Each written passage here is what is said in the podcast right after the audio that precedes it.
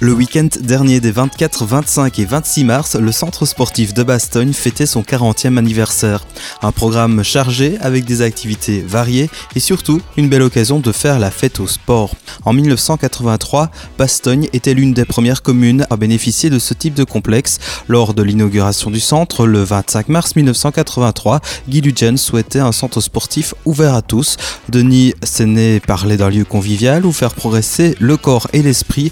Guy le qualifiait même de temple du sport en province de Luxembourg. 40 ans plus tard, le centre sportif de Bastogne est encore et toujours tout cela à la fois et même plus actif que jamais. Avec plus de 67 clubs proposant 45 sports différents, une fréquentation annuelle de plus de 240 000 personnes, le centre est un formidable outil au service de la population. Durant le week-end dernier, il y avait de nombreuses choses au programme anniversaire, par exemple la visite des différentes salles et infrastructures sportives, la présence des clubs, un atelier de réanimation, un escape game, du cinéma même dans la piscine et en avant-première, il était possible de découvrir l'aire de jeu LU, un dispositif ludique interactif par projection sur un mur.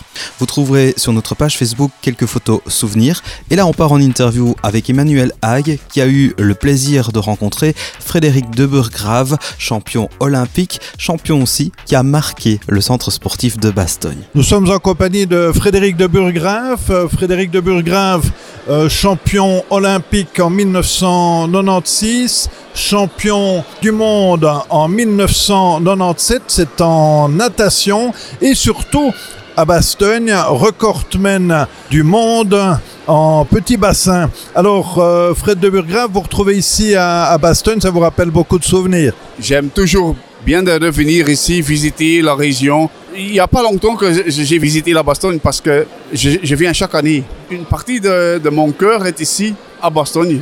Et chaque année, je veux, je veux retourner, voir la piscine, voir euh, manger ici dans la ville, se balader un peu, euh, faire un tour au vélo. J'aime la région, c'est tout. Avoir une piscine qui porte son nom en Wallonie, c'est en plus magnifique. Oui, la, première chose que je viens voir toujours, c'est la plaque ici dans l'entrée de la piscine.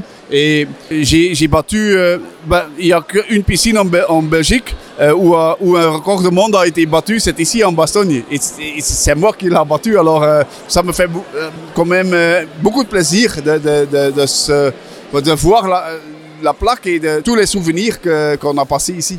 Qu'est-ce que vous gardez comme moment magique de, cette année où vous avez battu le record du monde Battre le record, ici à Bastogne avec tous les amis, tous les supporters belges, tous les, gens qui, ont cœur pour la, la natation en Belgique. Ici, en Belgique, c'est super. Hein? Normalement, c'est difficile de, voir quelqu'un battre un record du monde et, être capable de voir ça ici en Belgique et de faire ça ici en Belgique avec tous les amis autour de la piscine. C'est incroyable. C'est moins fort quand même que votre médaille olympique.